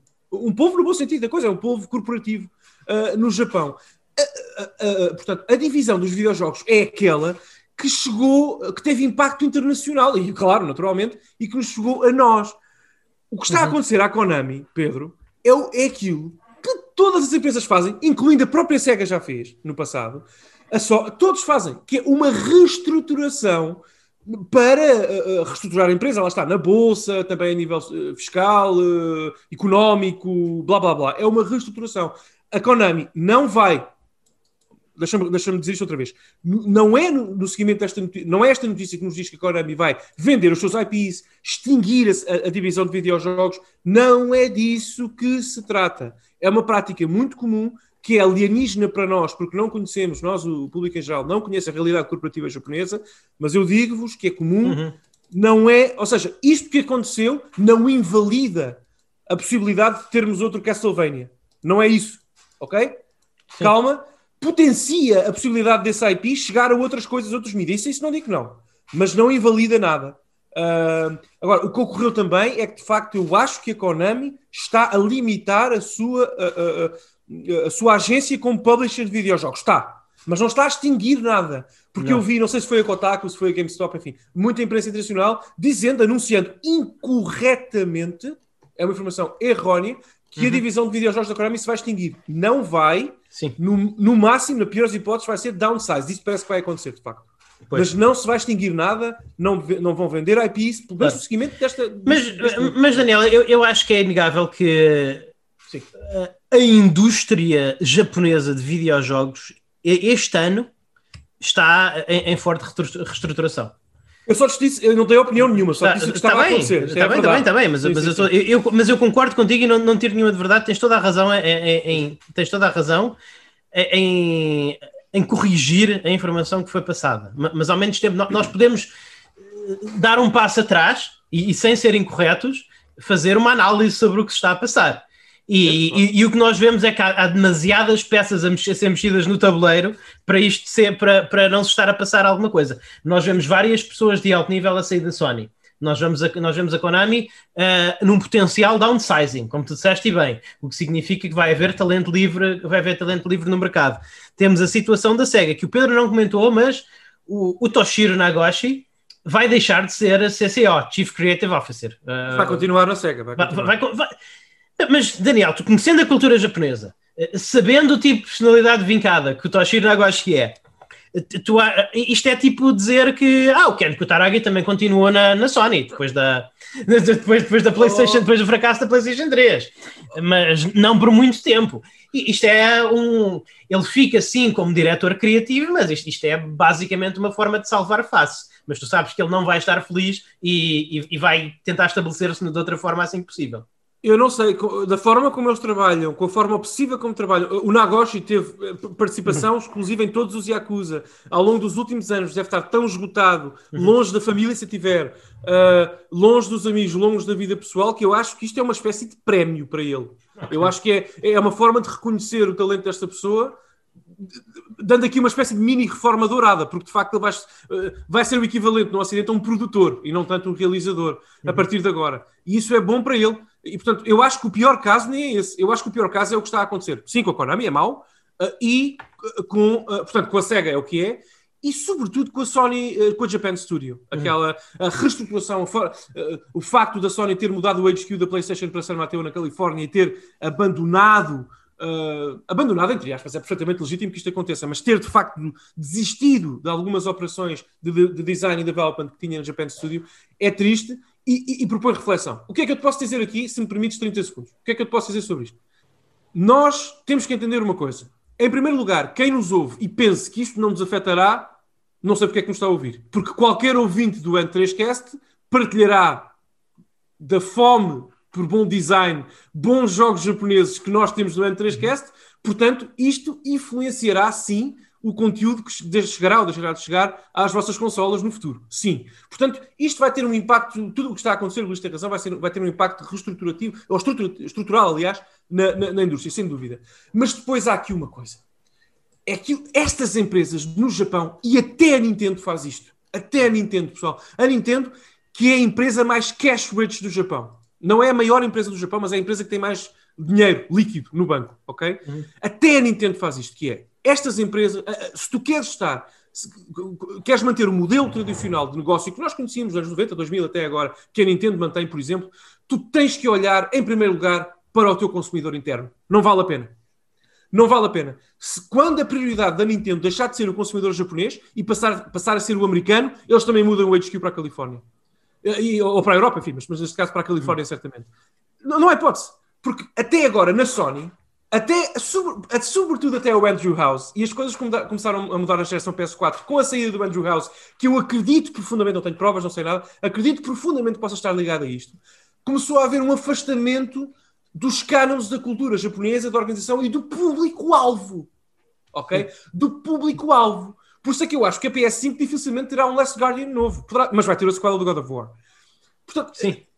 o público-alvo da Nintendo é portanto, dos 8 aos 80 no Japão. Portanto, é a pessoa, é o consumidor japonês, em primeiro lugar. E depois uhum. a, a, a NOE e a NOA, a Nintendo of America e a Nintendo of Europe, fazem a curadoria e coordenam os lançamentos possíveis nesses territórios e fazem muito dinheiro aí e têm muito sucesso. Mas é uma empresa que faz, é uma empresa japonesa que faz jogos tradicionalmente, tradicionalmente japoneses para um público japonês. Por isso é que eles são os únicos que não se reestruturaram. A SEGA, hoje em dia, tu tens miúdos, pá, miúdos de 15, 16 anos, que pensam na SEGA como a empresa do Alien Isolation e do Football Manager. Não é a SEGA do Sonic e do Skies of Arcadia. Percebem? Portanto, é isso. A indústria japonesa está neste, está neste crossroads, está nesta encruzilhada, que é decidir se quer continuar a ser aquilo que sempre foi e explorar, atacar o mercado interno Uh, uh, uh, depois exportando aquilo que pode para o resto do mundo e vendendo esses produtos no resto do mundo, ou se quer primeiro vender fora e depois tocar ao consumidor japonês, melhor ainda. E, é isso que está a acontecer com a PS, por exemplo, com a PS5, já agora. Eu sei que o meu discurso está muito espalhado, desculpem, mas é muita coisa a acontecer ao mesmo tempo. Mas de facto, hoje, antes de vir para aqui falar convosco, neste fim de semana que estamos a gravar, eu vi uma notícia de que um retailer, eu acho que foi a Yodobashi Camera, Camera, que é a maior retailer do mundo de electronics, teve stock, acho que foi, corrijam se estiver enganado, teve stock de PS5 E no meio da pandemia, no meio da pandemia, Uhum. em Tóquio, tu tens fotografias de pessoas, Luís e Pedro, de milhares, centenas, se não milhares de pessoas aglomeradas, encostadas umas às outras para conseguir uma PS5. Portanto, ah, aquilo que eu peço às indústrias japonesas, que eu acho um escândalo se não ouvirem o N3Cast, pelo amor de Deus, como é que é possível? ah, o, que eu, o que eu peço a essas, a essas empresas é que repensem aquela ideia que, por exemplo, a Sony criou que o Japão só joga Nintendo e só joga em portáteis e só joga no telemóvel. Isso é mentira!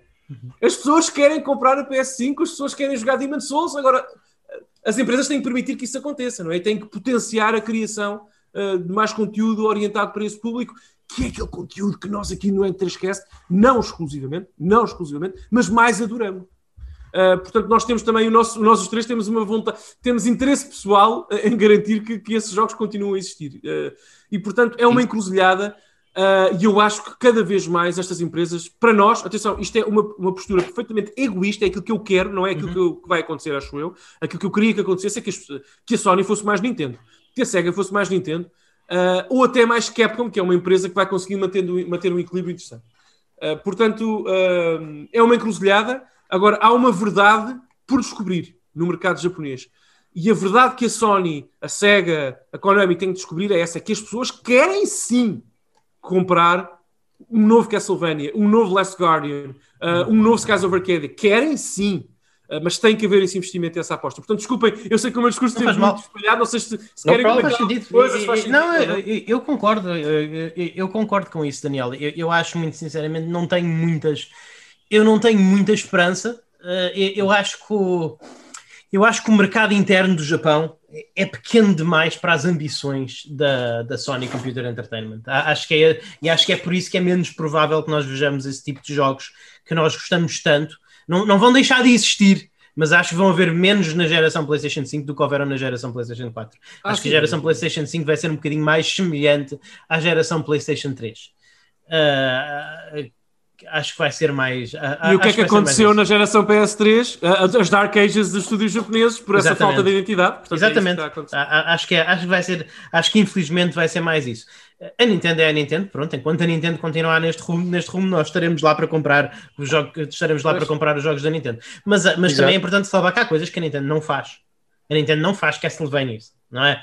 A Nintendo, eh, a Nintendo não faz Last Guardians, a Nintendo não faz eh, Shadows of the Colossus, a Nintendo faz Se não quiser, a, a Nintendo pode contratar o pessoal das, das Sim, o- mas o tradicionalmente não é, não é o tipo de jogo Não, que eles é. gostem de ter no seu portfólio, não, Não é? Eh, Senão, tanto que, afinal de contas, nós, nós dizemos Metroidvania, metade de Metroidvania é Metroid, e a Nintendo tem sido provavelmente a franquia que a Nintendo mais tem posto de lado na última década. Portanto, logo aí se vê. Provável- Juntamente com o F0, é não é provável, é garantidamente. Sim, sim, Exatamente. Portanto, sim, mas o, o F0 é um argumento que tem, tem um jogo numa linha semelhante, que é o Mario Kart. Pronto, é, é um jogo de corridas arcade alta velocidade. Pode-se fazer esse argumento. Mas na, na linha de Metroid simplesmente não têm, nem parecem especialmente interessados em ter. sim. Não, Portanto, é verdade. é isso. Pedro, Mas pronto, Pedro, desculpa, seguir? este segmento era teu e houve aqui um rant da minha e da, e da nossa parte. peço Ah, não há problema, não há problema, pessoal. Afinal de contas, estamos aqui para comentar estas coisas também, não é só para anunciá-las. Ok. Mas eu espero que o tio Phil venha. O Pedro é Venha time tio Phil. tio, tio Phil, this just in. Tio Phil buys the whole of Japan. Era tão bom. Era bom. Ok, Enfim. Pedro, vamos. Vamos para algo melhor. Então ouvi dizer, ouvi dizer que a Ubisoft anda a trabalhar num jogo da série Star Wars. Tan, tan, tan. Ok. Ou seja, Ok. que a EA vai deixar de ter em breve, não se sabe quanto, mas prevê-se para aí alguns em 2022, talvez 23, ainda falta um bom bocado, eh, vai deixar de ter a franquia Star Wars sobre a sua asa, portanto, é assim, não é que eu confio particularmente no Ubisoft para fazer um bom trabalho, porque pronto, eles também Não. fazem microtransações e o raio, mas sempre tenho mais confiança no Ubisoft do que tenho na EA. Ne- Neste momento, não sei, Pedro. Eu não sei se concordo com isso. Neste momento, há, há, há cinco anos atrás eu dar- da- dar-te-ia razão. Ah, hoje em dia, eu, tenho, eu tenho reconhecido muito mais competência artística aos jogos que eu jogo da EA do que aos jogos que eu jogo da Ubisoft. Ah, são menos. não, não, não estão ao nível daqueles jogos como nós falamos do, da época dourada da Konami, da Sony Computer, não estou a comparar com os jogos japoneses, mas agora por causa do, do Game Pass eu tenho andado a revisitar um bocadinho do catálogo dos últimos anos da EA e quase sempre superam as minhas expectativas. Está um, ainda há, ainda se faz bom game developer na EA. Quando te afastas um bocadinho mais daqueles, daqueles títulos uh, com mais milhões investidos, que são mais estritamente comerciais, e vais um bocadinho mais para aquela, por exemplo, o, o, Star Wars, o último Star Wars, o, o, o Jedi Fallen Order, epá, é, um, é um jogo muito bom muito bom. Sim, sim. Com, não vou dizer, eh, eu, eu, muito sinceramente, eu, eu, vejo esta notícia com alguma preocupação pela franquia, pela franquia Star Wars, porque eu acho que eles estavam num bom rumo, tendo em conta o que eu joguei do, do, do Fallen Order, e, e, muito sinceramente eu não imagino a Ubisoft a fazer nada que se equipara à qualidade do, do Fallen Order. Atenção, mais uma vez, malta, não, não, estou aqui a dizer que isto é um jogo da From Software, não é? Não, não, estou, a, não, não estou a dizer isso. Mas é, é um bom jogo a, a todos os níveis, boas mecânicas, jogabilidade, jogabilidade interessante, excelentes cenários, excelente direção artística. Eh, sem dúvida que é um se nós fôssemos dar, dar uma, uma nota provisória, eu, eu recomendaria o, o, o Fallen Order. Eu não consigo recomendar nada que a Ubisoft tenha feito nos últimos 5 anos. Não? Não. Eu tenho muita curiosidade pelo Immortals Phoenix Rising. Eu também, eu também. Eu gosto de tudo vai, ser, vai sair uma demo já agora, no Series X, uhum. vai sair uma demo. É.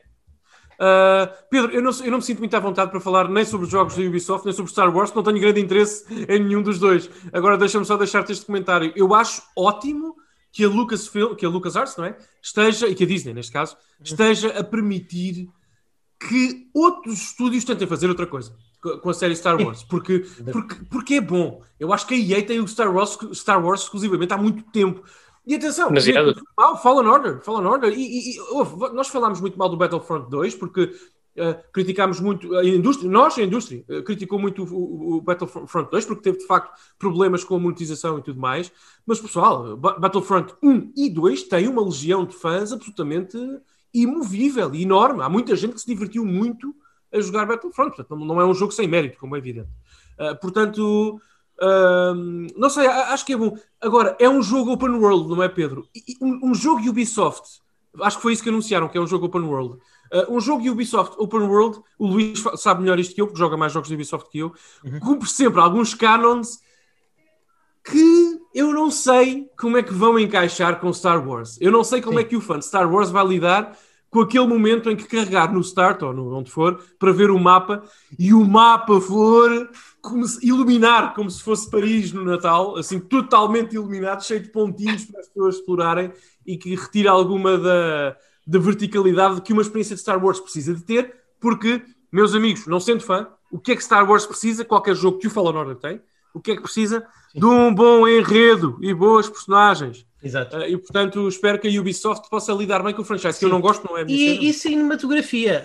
Uh, uma coisa que o Fallen Order faz muito bem é, é, ele consegue, sendo um jogo, ele tem o cunho artístico dos filmes, mais do que os filmes, mais do que os Nossa. filmes novos, aliás. Uh, aquela, aquela paleta de cores, aquela, aquele filtro cinematográfico de Star Wars, uh, parece mesmo que eu estou num filme Star Wars a jogar aquele, menos do que os filmes novos, que os, os filmes novos parecem um bocadinho limpos, um bocadinho digitais demais.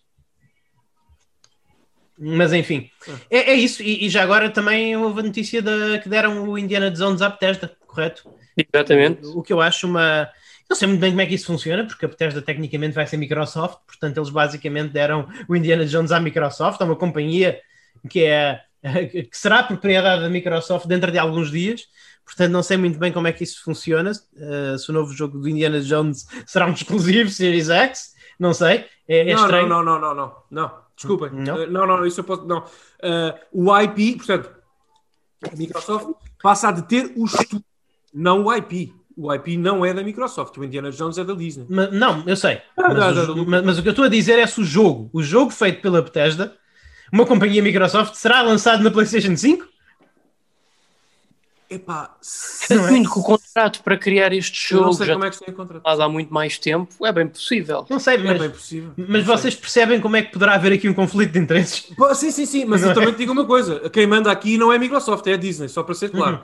Quem manda em Star Wars é a Disney. E a Microsoft não, não tem, uh, o IP holder é a Disney. Está bem, mas, mas, quem manda em Indiana Jones é.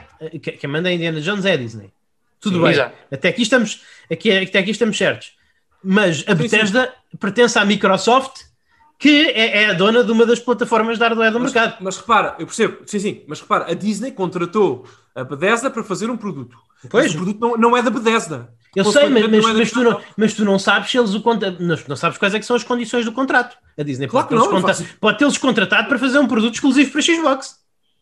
Ei, pá, acho isso muito, muito complicado, muito difícil de... Eu, eu concordo sim, sim. contigo. Mas, mas, sim, sim. Eh, mas as peças estão em jogo. Sim, eu estou a perceber, estou a perceber. Que, que tornam isso possível. Estranho. É possível, é. Estranho. É acho que ambas as coisas seriam estranhas, sinceramente. Oh, oh, oh, acho, que seria, acho que seria muito estranho termos em 2022 um jogo feito pela Bethesda na PlayStation 5. Vamos, acho que concordas que isso é, é estranho, Daniel, não é? Sim. Já, mas eh, eu, já sabes a minha posição sobre isso. Eu, eu, fiz aquela comparação do McDonald's e do Burger King no, com, o, com a sequela do, do Skyrim, claro que sim. Agora, deixa-me só dizer-te uma coisa.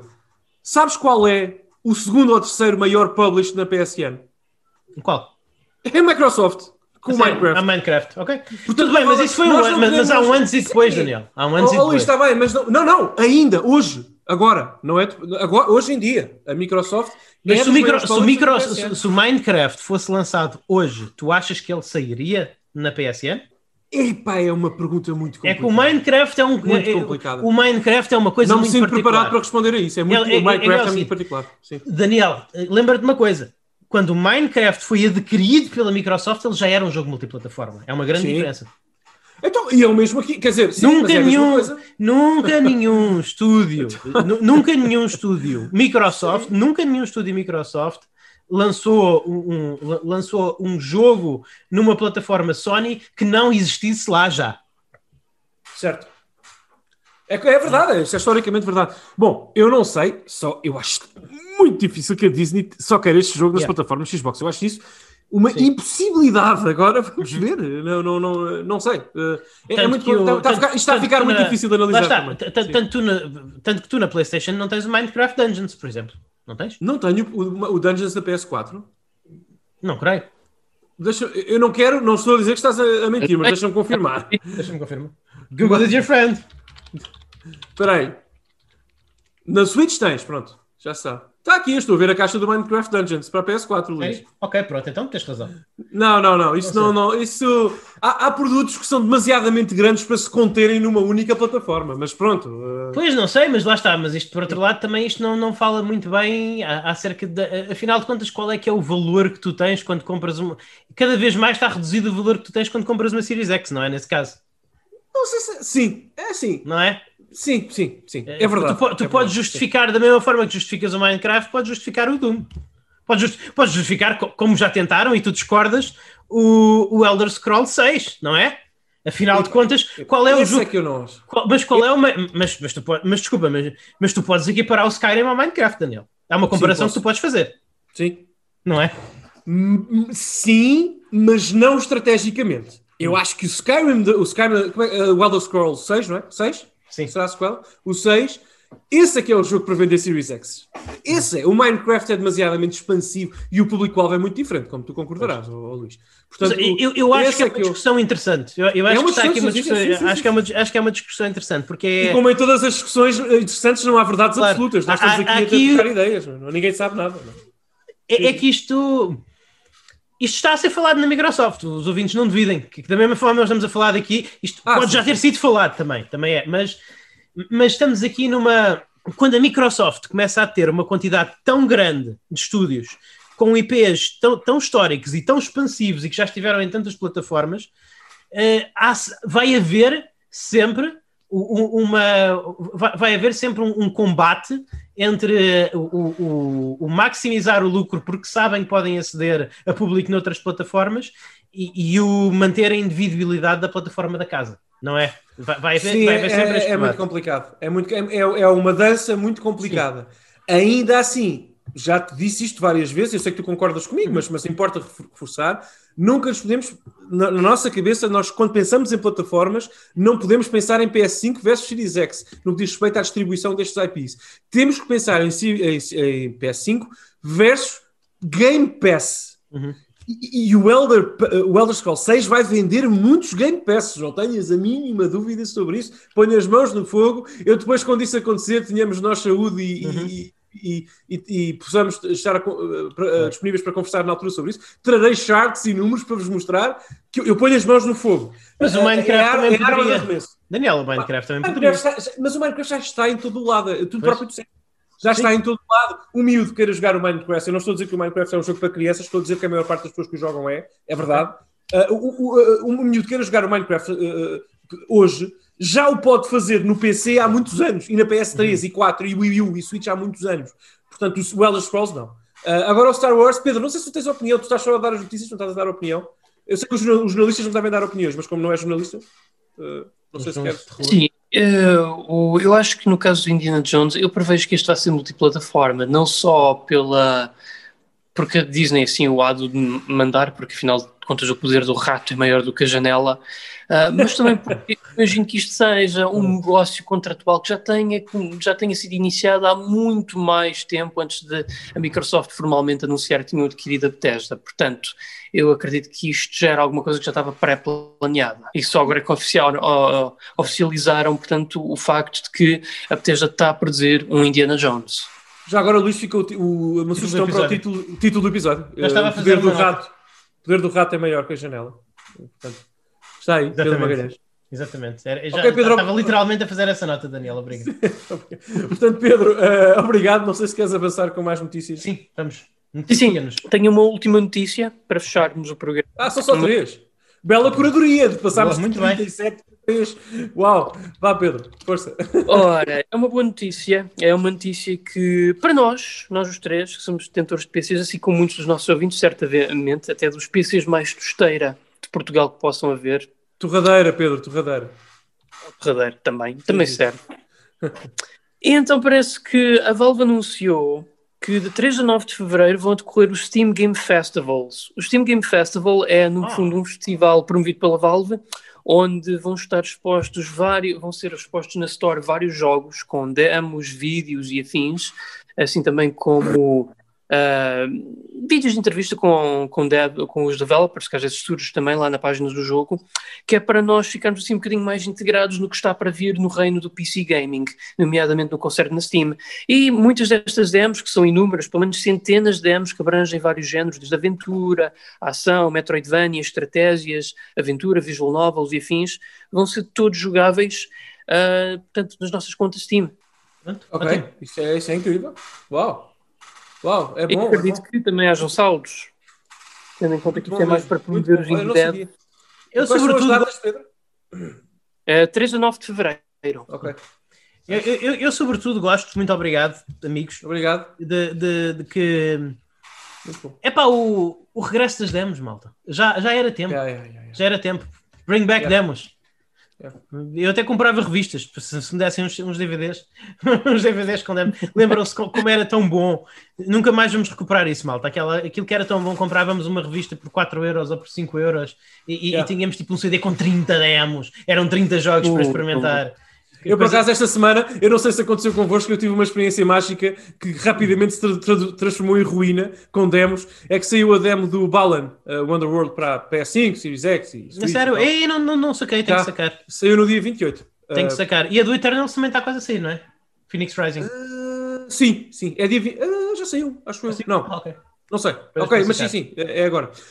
E eu fui, descarreguei a demo. Desculpa, Pedro, só para. Eu, eu descarreguei a demo do Balan e que fiz uma demo, vou poder jogar um jogo que eu tenho, que antecipo, não é? Que quero tanto jogar este ano e que é uma dos meus, meus alvos para jogar no ano e, e, tenho muita, muita hype. Fui jogar muito contente a demo e tal, e depois comecei a jogar o jogo e não percam o próximo episódio do Antascast, pessoal. Sim.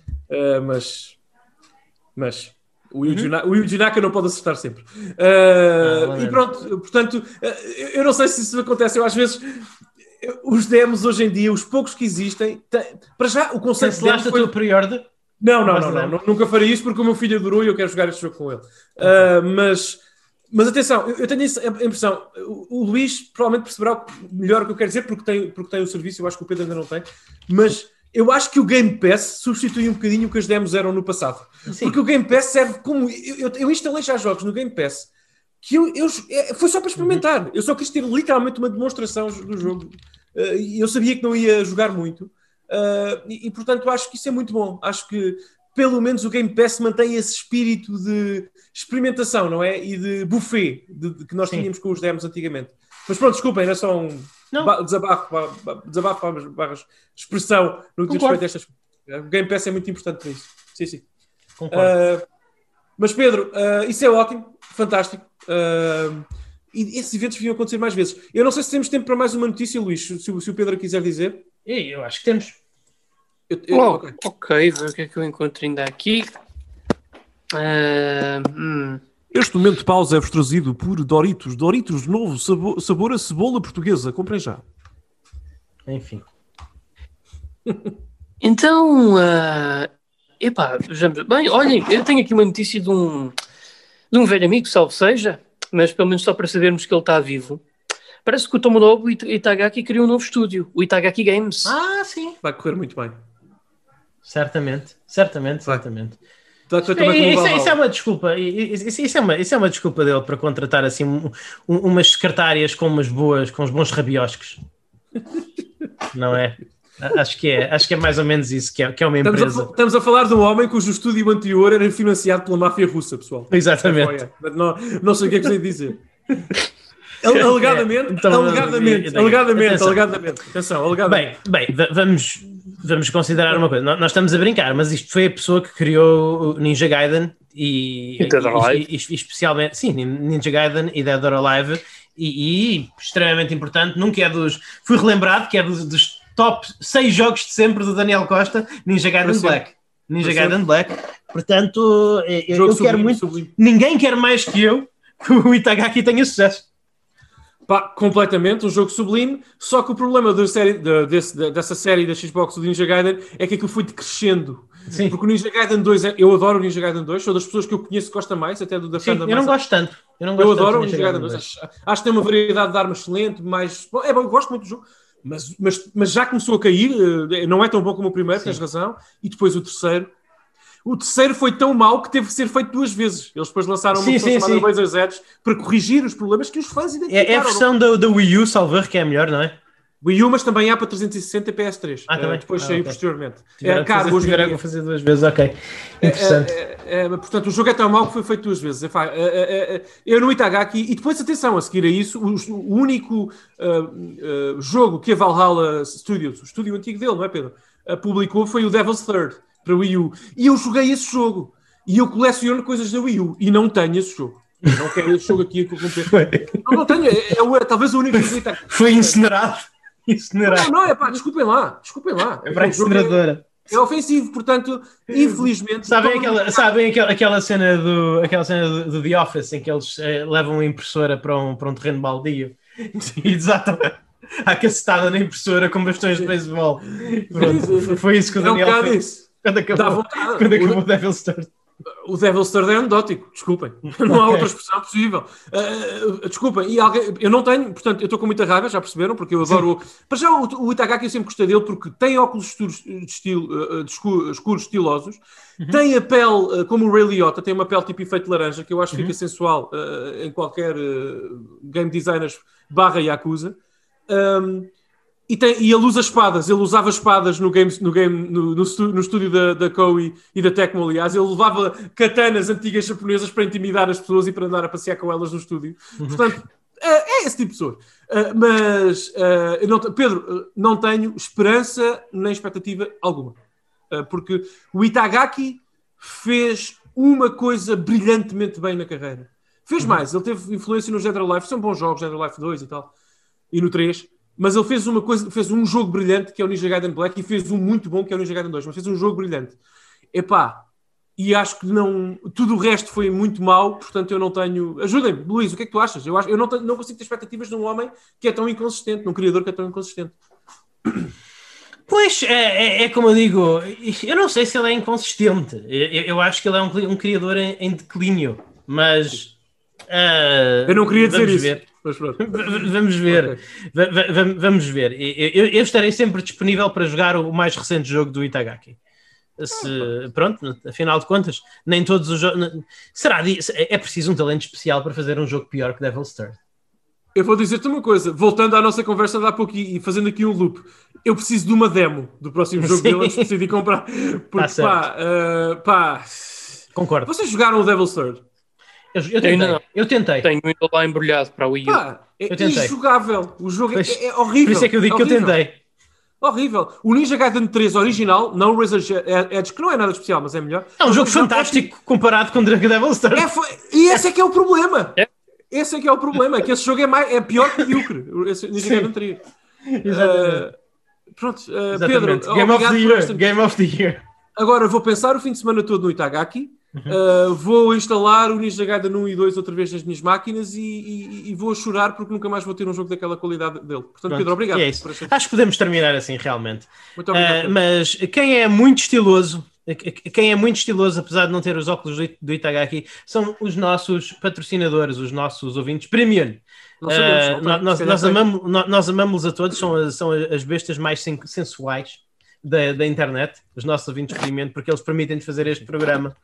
Permitem-nos fazer este programa, permitem-nos uh, fazer os programas premium, que só eles é que ouvem, é que só eles é que têm acesso, e por uns meros 3 euros por mês, malta. Portanto, se vocês gostaram deste programa, considerem tornar-se tornarem ouvintes premium e apoiarem-nos, e em troca disso recebem acesso a um arquivo com mais de 70 horas de paleio sobre videojogos, muito direcionado. São discussões, são análises, uh, são retrospectivas, são dissecações a, a, jogos populares, tudo muito focado. Não é um, não, não é um, um programa como os programas gratuitos em que nós falamos das novidades do dia dos jogos que andamos a jogar, são sempre temáticos. Portanto, se estão curiosos em relação a, a esse tipo de tópicos, de temas e de programas que nós gravamos, façam o favor, são apenas 3 euros por mês Uh, podem comprar uma subscrição de um ano, mas também só tem o compromisso é de um mês, só precisam fazer o compromisso de um mês, portanto, experimentem, de certeza que se gostaram disto vão gostar muito mais dos episódios premium.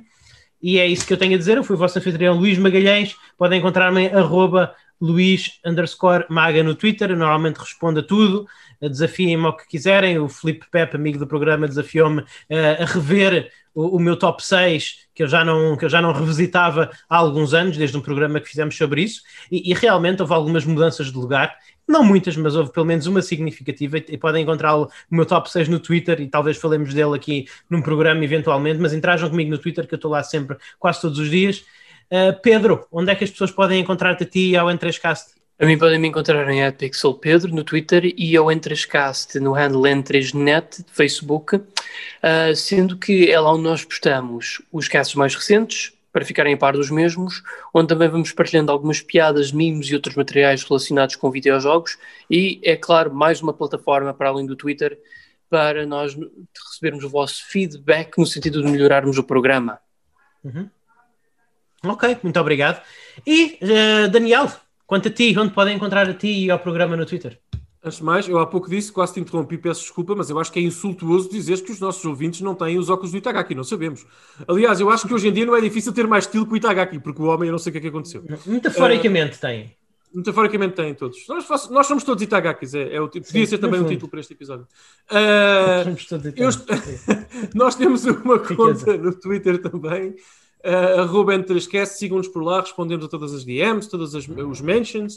Uh, e é giro, pessoal. Eu, eu, eu confio, confio, digo sempre isto e o Pedro sabe, também faz isso na nossa conta do Facebook. É sempre o, o sítio, é o sítio mais indicado uh, para uh, comunicarem connosco e para também seguirem as atualizações, atualizações do, dos, dos, programas, saberem os episódios novos que vão saindo, novidades editoriais, alterações que possamos ter que fazer, períodos de férias que possam acontecer, blá blá blá. Portanto, é, é uma boa forma de acompanharem também o N3Cast. Uh, portanto, arroba N3Cast no Twitter. Temos também uma caixa de correio dedicada para vocês, uh, correio arroba N3.net, é vossa, escrevam-nos, nós respondemos.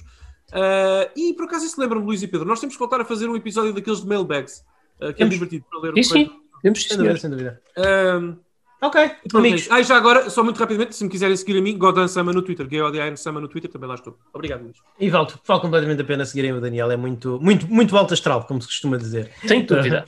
O, o, a, a, conta do, a conta do Daniel. Até à próxima, amigos. Fiquem bem e joguem muito.